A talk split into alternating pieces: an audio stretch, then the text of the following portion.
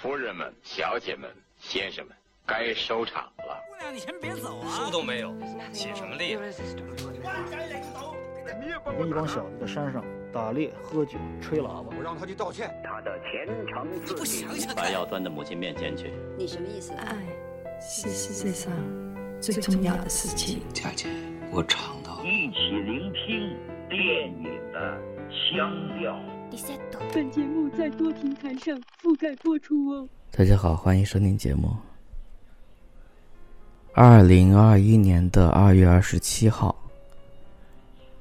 香港演员吴孟达在医院因为肝癌去世。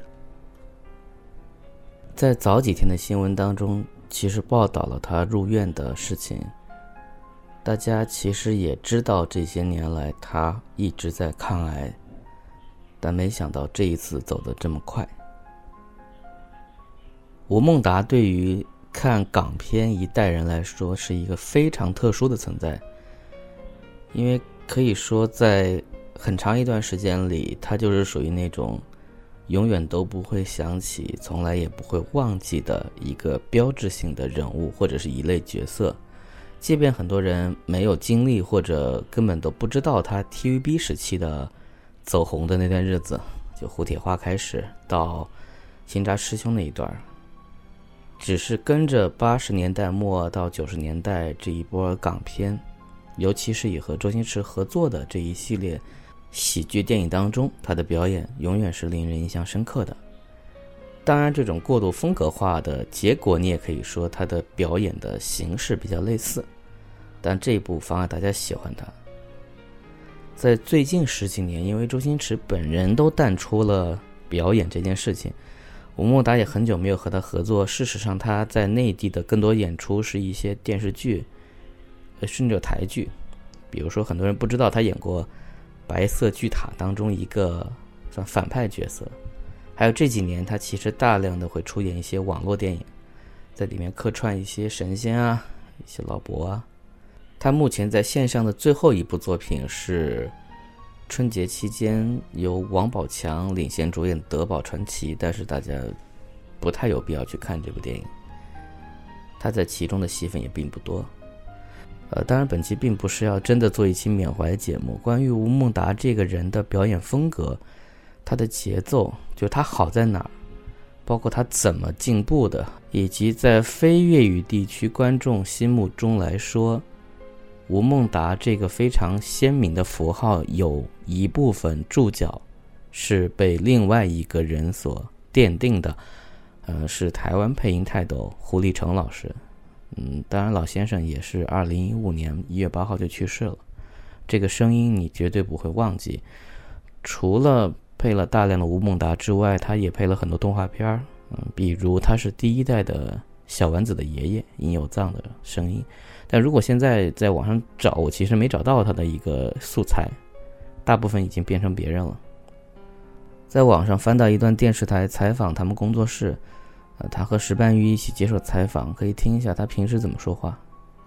其实感觉差别不大。他如果骂人的时候，我告诉你，他就非常非常的啊可怕了，对吧？他人在抖嘛，声音微加一点。抖的，呃，我我阿星啊，我跟你说，呃，那个是，呃，呃，没有没有嘴嘛？那我我声音到时候会比较大，我我比较后退一点。OK OK，好，没问题，没问题。那您要前面一点啊？对。开录前，石斑鱼和胡立成都得像这样不断沟通，以求配音过程顺利，零 NG。他们说，配音可不是对嘴而已，还得全神贯注，融入剧中角色。当我们在一起配一部电影的时候，那是互相彼此之间会飙戏，所以在飙戏的过程当中，那是很过瘾的。然后你要不断的去精进你自己的能力。很多配音员的环境不一样，说他们来的就是看着拿着稿子看着啊来了来了，看着哎哎哎啊好，嗯，他讲完了以后，他讲完这句话，他都不知道这句话是什么意思。不开心更是气愤。他不是比说哪一家做的效果好，哪一家配的好，哪他不是，他是比哪一家钱少，哪一家价位最低，我就给他做。只是现实残酷，你能说哪种配音员比较不认真吗？讲实在话，没有标准答案。我今天付出这样的一个力气去做好一个东西。总之，吴孟达的一生，他和周星驰的合作，他怎么起起落落这些事儿，营销号扒的差不多了。在这些文章当中，结尾大概率会使用一这一组截图，就是吴和周两个人走在路上，然后说：“呃，那有机会下次合作吧，下次，下次。”不太了解的人可能一下反应不出这是哪部电影，熟悉的人会马上知道，这是来自于他们一九九四年的《破坏之王》。啊，当然这个场景本身并不是故事结尾，它是在故事中段，这是一个非常快打脸的一个效果。在握完手之后，立刻就回来继续聊了。呃，这部电影是一九九四年十大票房第六。这一年对香港电影来说也是很梦幻的一年。当然，我们都知道，一九九四是一个电影大年。那么，在香港本土票房总体破纪录的情况下，周星驰有三部电影进入了前十名。除了《破坏之王》之外，还有国产《零零七》和《九品芝麻官》。有好些部现在看来，当然也毋庸置疑是经典，也是大明星出演的。可是，在这一年。连前十都没有挤进去，随便举个小例子吧，嗯，比如说在当时也已经非常红的李连杰，恢复自由身之后，呃，在香港组建了正东公司，费尽心力搭班子拍出了一部《精武英雄》，这当然是非常厉害的作品，但是在那个时候票房只不过是《破坏之王》的一半都不到，位列当年的第十七名。还有位列二十名的《中南海保镖》，虽然这个格局小了一些，但是在当时的打戏也是异常精彩。到什么程度呢？就是那段煤气式打斗，在很多年后，邹兆龙去好莱坞的时候，呃，去演那个《黑客帝国》，呃，介绍自己的时候，沃索斯基当时的兄弟立刻就想起来，哦，那个是你啊，说明这段有多么的。令人印象深刻。呃，当然，票房不能完全说明一切，只不过说一种侧面表达，当年最夯的就是双周一成。当年的前三名是什么呢？周润发的《赌神二》，成龙的《醉拳二》，周星驰的国产《零零七》。这是第一次周星驰的名字出现在导演栏上，有他自己明确署名的电影，而且也证明了他的实力。呃，当然，了解的人也都知道，在之前几年，即便他没有署名，但是一些电影的决策权已经逐渐重心转移到他身上了。这里其中包括他自己表演的段落和一些拍摄手法。呃，比如《破坏之王》，虽然导演是李立驰，但他们关系当时很好啊。我是记得见过周星驰坐导演椅去看监视器的剧照的。这在他们当时这几个合作的人当中，这种情况很常见。这里并不是说他一定好或一定对，这当时一个事实。因为第一，他红，有些事儿是他说了算；第二，是他有着明确的导演意愿；还有一点，就确实他的一些想法，在他的喜剧当中，如果是能实现的话，是显然好像会比别人知道他会更舒服一些，因为他对自己的整套喜感的东西有着明确的一种诉求。好，这个就先不展开说了，只是想起来是因为。前段时间，因为吴孟达去世，就确实有很多人跟着去做了一些节目，无意中听了一期，忘了是哪期了。就是聊到这些人和电影的时候，就有人很自然说啊，其实我们聊到成龙、周星驰，我们更多想的好像应该是李立驰啊、唐季礼，这些导演。但是你这样说是可以，就你不能过于明确的说这些导演没有贡献。但假如你想是从导演论的方式来说啊，他们才是缔造这些大明星，就是这种风格类作品的人来说的话，这有点太不尊重事实了。这就真的属于是缺乏常识。李立驰有李立驰自己的好，不然他也不可能从他来自江湖那个时候就和周星驰聊得来。除了他们住得近之外，他们这些年的合作当中，有些东西。是有不可分割的部分，但有些东西是能看得出来他们的区别，以及在没有周星驰的情况下，李立驰的东西你也能看得出他的优点和缺点，以及一直到那个失控的唐伯虎二，这是另外一个故事了，有空再讲。那就说一下这个电影本身了。呃，首先说这个电影是怎么来的，它为什么会叫《破坏之王》？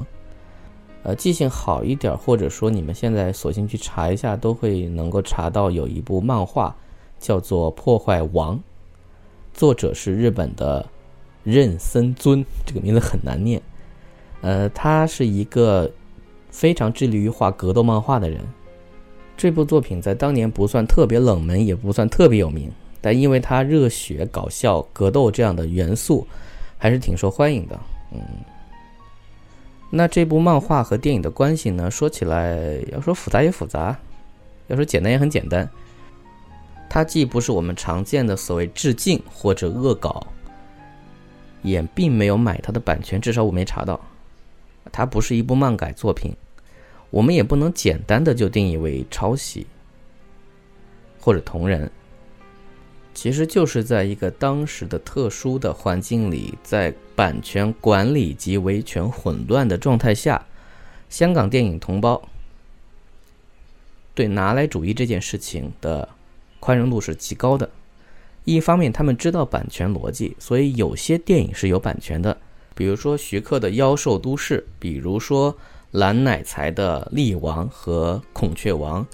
像这些作品，他们都是明确买了版权，并且有的是为了借助作品的知名度卖到更多的市场，他们还会跟日方合作，使用日方演员。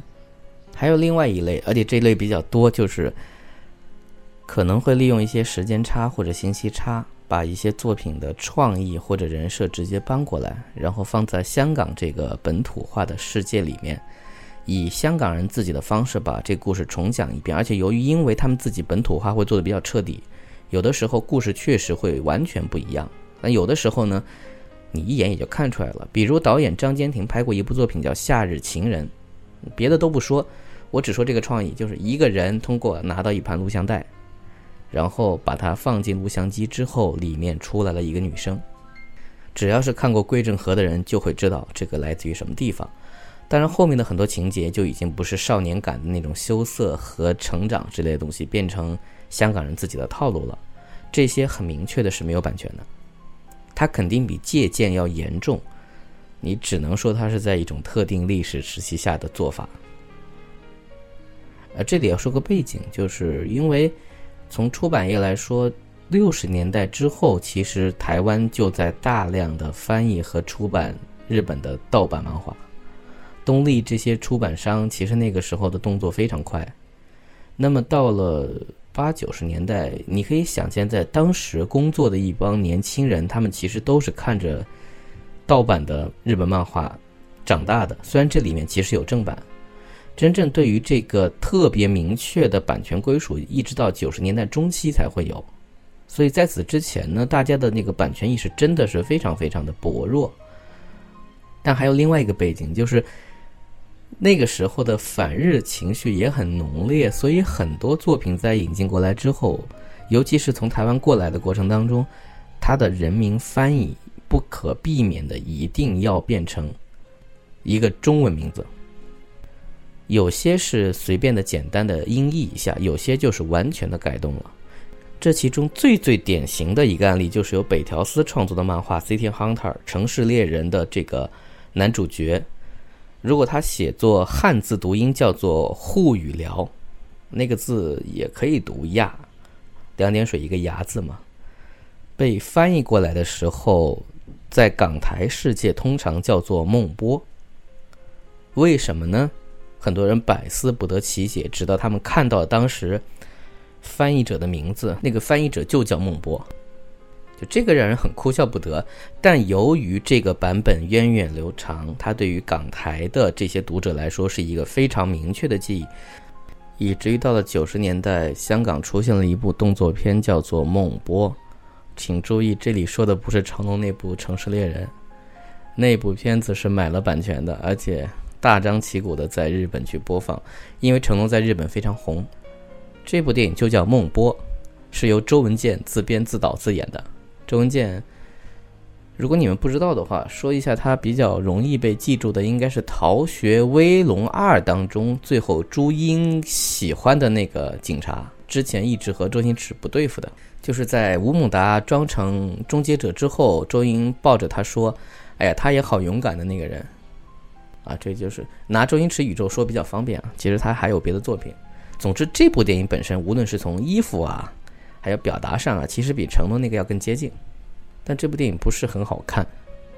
还有就是在九十年代，亚视拍了一部电视剧，叫做《妙探出租》，男主角是现在叫连晋，就是那个顶你个肺，他在里面扮演的那个人也叫孟波，啊，阿香是由关咏荷演的。总之，我说这些的原因就是说，你们看，不管合不合理，是不是盗版，是不是有非善意的自我植入，约定俗成是一个非常大的力量。现在在这个领域，大家觉得他就应该叫孟波。所以我真心认为，海南版的韩语“良”这三个字翻的是非常好的。首先翻译过来换名字是对的，因为“聊”这个字七面獠牙的“聊”肯定看着是不舒服的嘛。虽然后来的版本基本上是秉承了这个翻译，然后翻译自己也说过，他说他因为原文是那个 “you” 嘛，就是那个板其梁的“梁”，其实你翻成“梁”也是可以的。而其实前面作为姓的那个沪语。在意义上，它其实有一点表现出寒冷的意思，所以翻成韩语是没有问题的。呃，还有个佐证就是说，有一个非常重要的女性角色，对吧？女警察叫做野上户子，所以翻译过来，同等也就替换成了野上寒子。因为这个女性的角色是一个冰山美人，所以这样翻也是非常的贴切。以及我是怎么聊到这儿来的？啊，对，说回来，所以破坏之王呢，应该是当年。比较常见的一种，他们其实是想拿这个东西做一个改编作品，不是单纯的想蹭，但是没有买到版权，没有搞定版权这件事情，所以你才会在电影当中看到非常没有避讳的出现了这个漫画当中的一些设定和一些人物方式，虽然它的总体是有大改的，而且后面故事完全不一样。如何这样说呢？你们去看这个漫画的第一卷就会发现，故事开场男主角。因为要躲避棒球，蹲了下来，然后棒球打中了女主角的脸。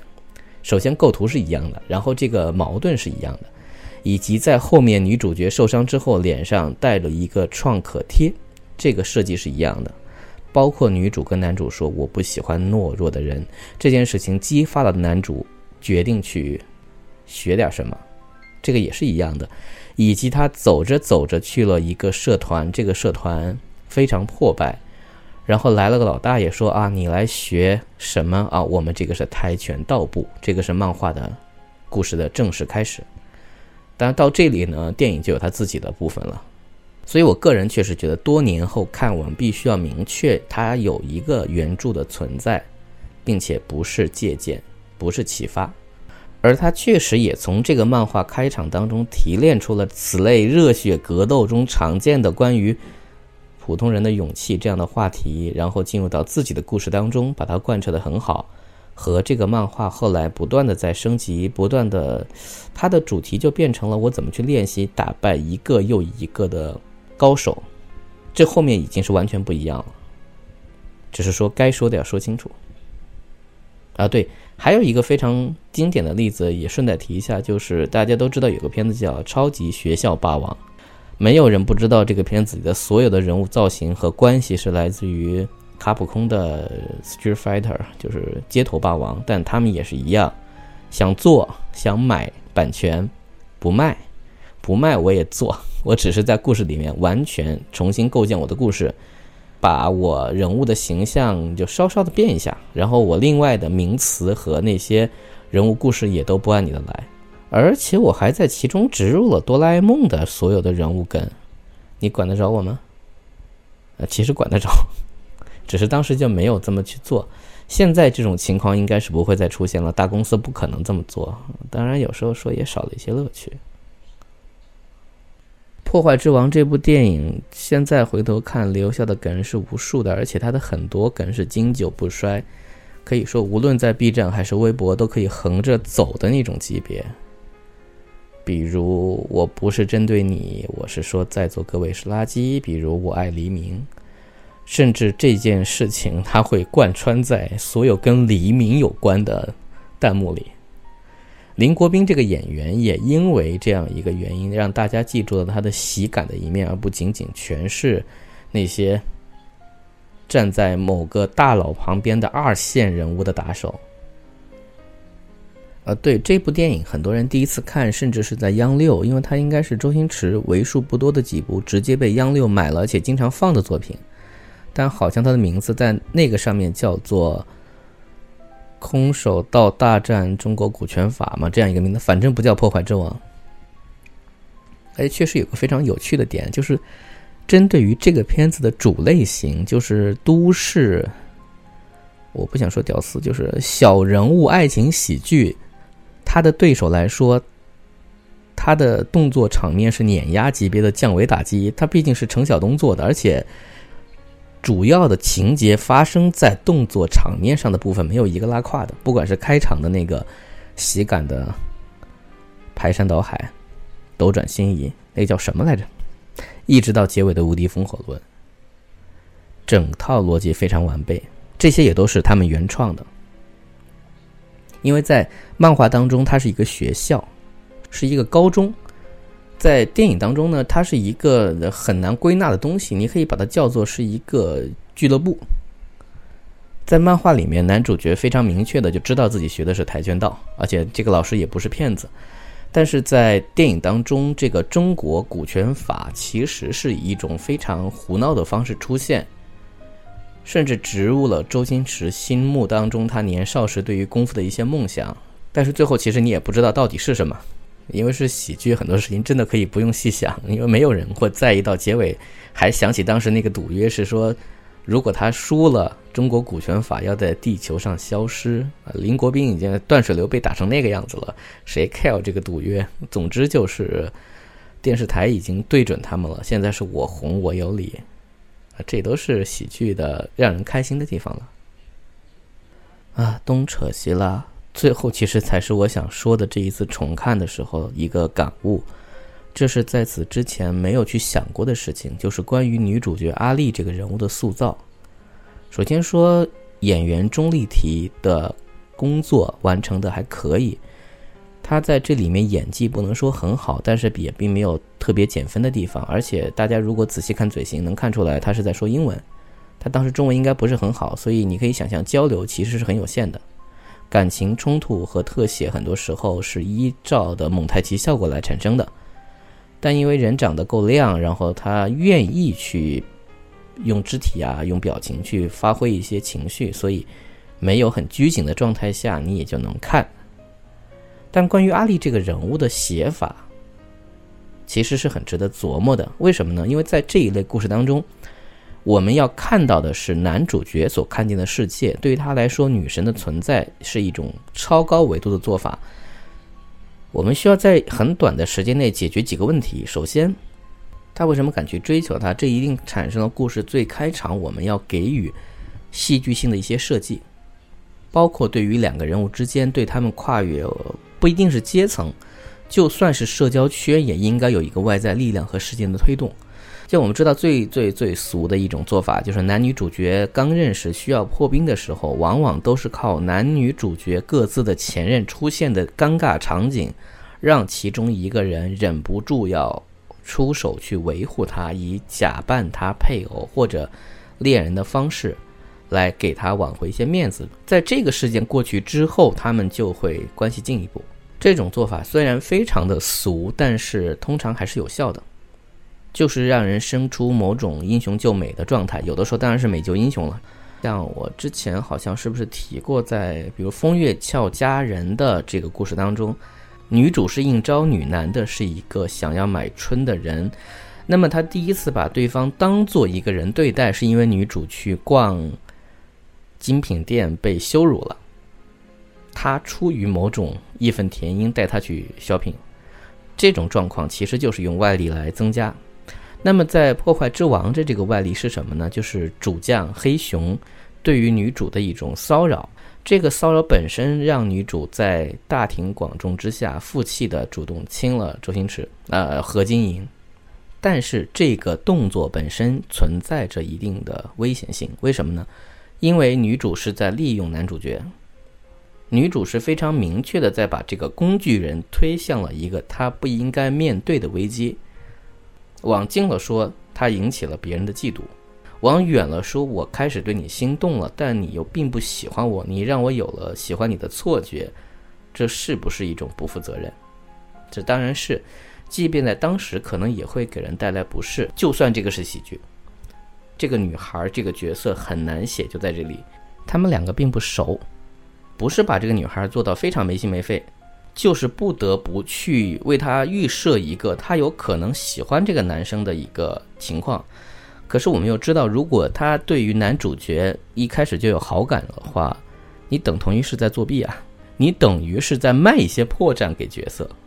在他自己已经进入一个自洽的、舒适的“我就是个普通人”的那个状态中先拉出来，然后给予他一定程度的打击，让他意识到自己必须成长，然后再才去进入到故事的下一幕。假如这个时候女主是那个“我喜欢你，我希望你变得更好的”这样的人，这种动力其实不存在了，因为如果女主喜欢他，他不需要去往上走。而且这个事儿，如果你做的太正经的话，他又会不好笑。别忘了，我们是一部喜剧，电影没有办法给他们那么多时间去展示。我们可以用一切的理由，用镜头去表现女主很好看，谁看见他都喜欢。所以我们男主看见他有痴心妄想是可以的，但女主这边是个什么心情？如何让女主角能够不那么令人讨厌？所以当众去气黑熊，这个设计本身没有问题，难点是怎么后续。即便在后面，他也沦为了工具人，沦为了一个目标，因为他没有和男主角有过多的去交往。后面基本是吴孟达和周星驰在玩。阿丽这个人物作为一个遥远而不可及的梦，他如何让你觉得是真实存在，并且他在一定程度上是值得被尊重的，是你的这股努力值得被观众去尊重。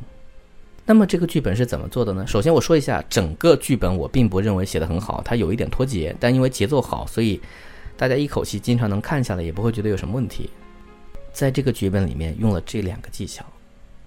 首先，第一，他并没有把阿丽这个人物写成一个特别傻白甜的人，她是一个相当清楚自己是个好看的女孩的人物，她比较活泼，也非常有主见，但是。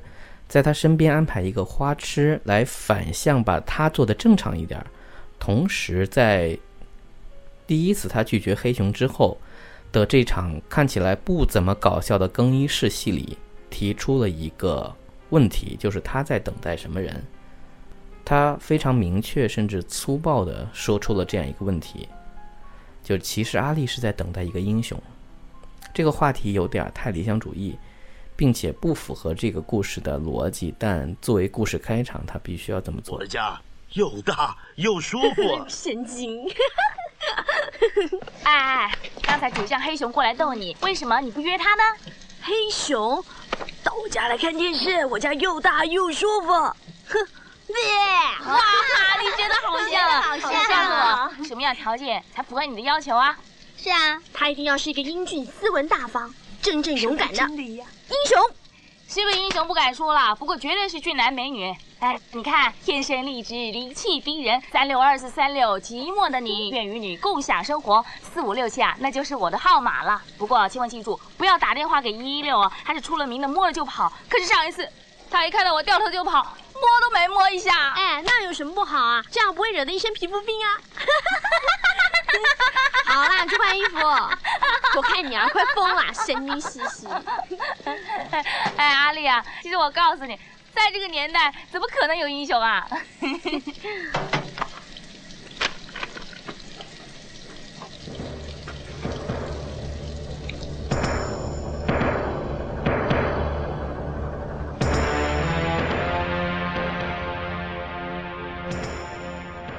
虽然没有画面啊，但我们看过的人都知道。阿丽当时音乐起来之后，他注视着的是，呃，柜子上的一个《终结者二》的海报。然后接下来就是一场关于，呃，《终结者二》的一个捏他的一个情况。呃，周星驰以全裸的方式出现，然后立刻被消解，表现他是一个好的没有边的人。这个里面的翻转做得很漂亮。作为开场戏来说，大家知道啊，有这么一个特别特别善良的人，善良到有点愣，有点傻。加上对周星驰这个演员的了解啊，知道这个人物什么情况了。然后下一场戏，我们就会看到，他是在非常淡然的被人讥笑、被人欺负的状态下来到了精英中心，并且莫名其妙的就被阿丽当做工具人来骑黑熊。但是得到了这种情况之后，他第一反应并不是想知道发生了什么事儿，而是把对方的话当真了，然后开始进入了一种自言自语的为即将而来的这个恋情而开始准备的一些话。我们把整段听一下。你为什么不好好把握这个机会呢？是啊，我也不知道为什么，亲谁都可以，但是。我就是不想亲你。什么？亲谁都可以？你不要乱说话。阿丽，你不要骗你自己啊！其实你是爱我的。我告诉你啊，你谁都不可以亲，大家就只能亲我。你不要跟我耍个性啊！你马上给我回来！别跟我开这种玩笑，发生感情怎么办呢？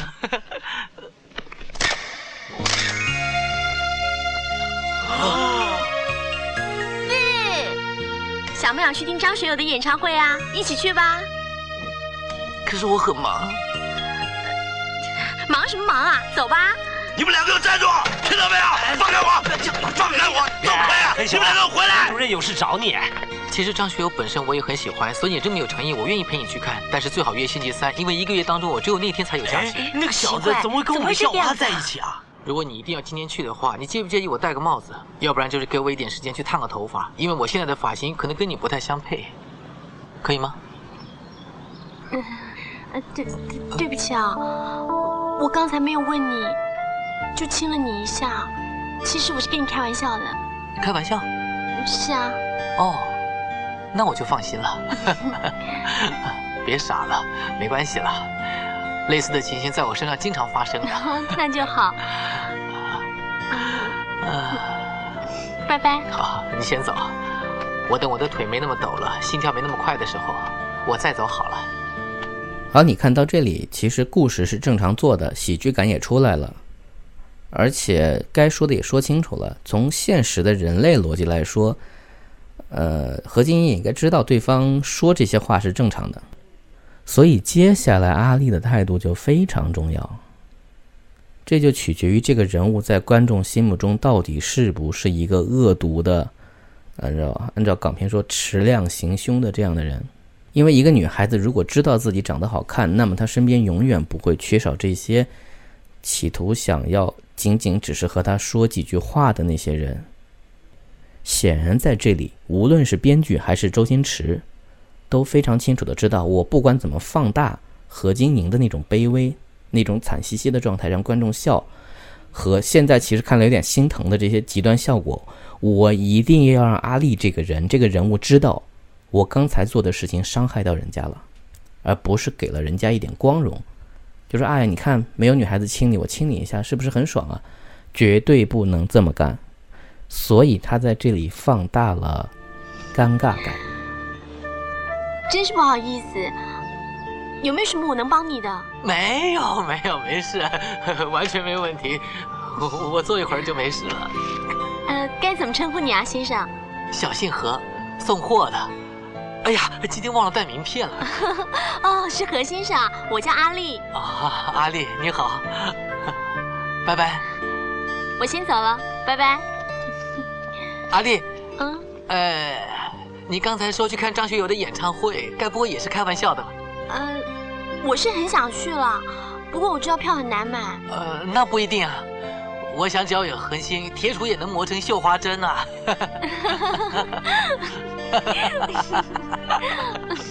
拜拜。拜拜。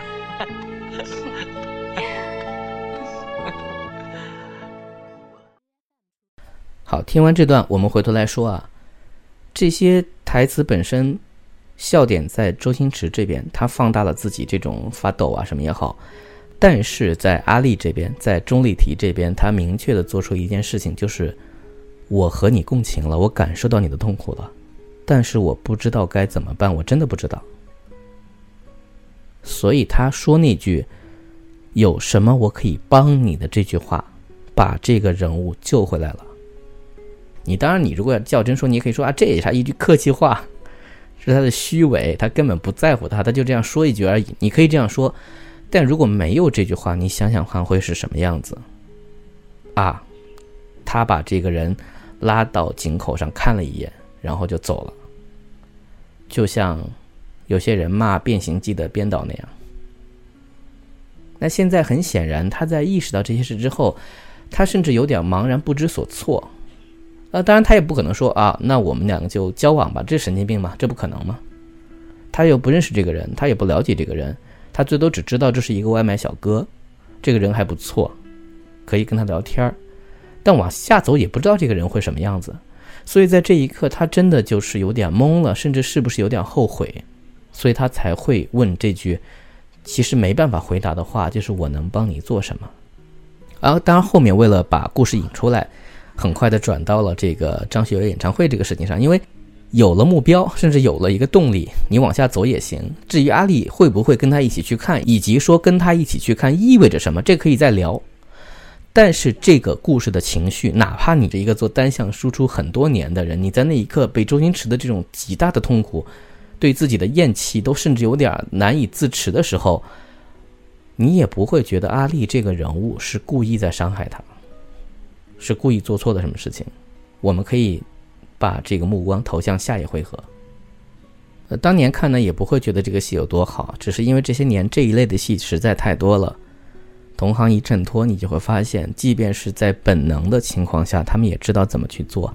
那么对于我来说，这个叫做“我能帮你什么”这句话，就是非常清晰的所谓女主的救猫咪部分。她通过这句话，不是救了周星驰，而是救了自己。以至于后面他其实是在，比如加菲猫救他的时候，为了喜剧效果，他突然从一个被骚扰的人变成一个看客。这个地方，因为他实在是太特殊了，所以观众也不会特别认真的去看待这个事儿。所以那个事儿你细想也很怪啊。最后要小提一下，就是其实是第一幕结尾的戏，呃，跟漫画是一样的，虽然改成了是被黑熊打飞，女主角受伤，但是呢，因为剧情的原因就没有把这个事儿做太大，他在口头上原谅对方了，但是何晶莹想要进一步的去表达自己感情的时候，女主说了和漫画里一样的话：“我不喜欢懦弱的人。”这个部分其实现在看了有点突兀，就是事实上其实我不是不喜欢你，我一开始也不喜欢你，你纠缠我其实是会给你带来伤害，也没有必要，也会让我很尴尬，这是正常人会说的话。因为我不喜欢懦弱人这句话本身是给了他一个新的希望，这个是和去买那个买张学友的票是一样的道理。但不管怎么样，这件事情引起了后面何金银主动去找黑熊让他道歉的事情，也引起了黑熊当面羞辱更极端的行为。呃，大家如果有空，其实可以回头去看这场戏，就周星驰在。头被抓着的时候的表演非常的细腻，这场戏你可以说在喜剧表演中，甚至在正剧表演中都非常非常的棒。没事吧？你不要乱动！阿丽啊，我昨天晚上一直打电话给你，你知不知道？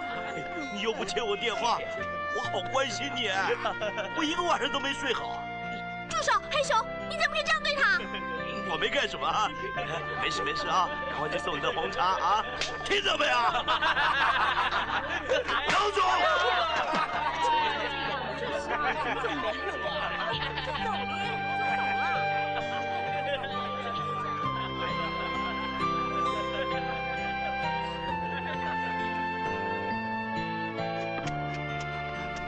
那么对于阿丽的角色来说，在这里。剧本没有因为想要做更极端的效果，让阿丽冲上去说：“你不要欺负他，他就是个傻子，他就怎么怎么样。”就说着那些好像在保护他，其实是在他心目中毁掉女神形象的人，他并没有这么写。这一点你能知道他们是懂的，以至于说当何静云哭着跑掉之后，理论上是多给了钟丽缇大约几秒钟的注视镜头，然后垂下眼帘。就他其实也不知道能做什么，延续了刚才那个情绪，这个情绪没有变，他还是关心对方的，他就是没办法去改变什么事情。至此，这个人物其实就做完了，后面你可以当做是所有普通的那种女神故事里那些被救啊、尖叫的这些角色。但是我非常喜欢这前面三场戏，也把我的这种感受跟大家分享。当年二十多岁的钟丽缇当然是很漂亮的，要不然，甚至周星驰可能也不会用她去演《食神》当中初恋那个客串，就她当得起这样一张脸。但是仅仅是好看是不够的，这些非常小的地方对于人物的把握，是一些电影成功的关键点。好，也就分享这么多了。本期节目到此结束，感谢收听，我们听歌吧。下期继续读清末。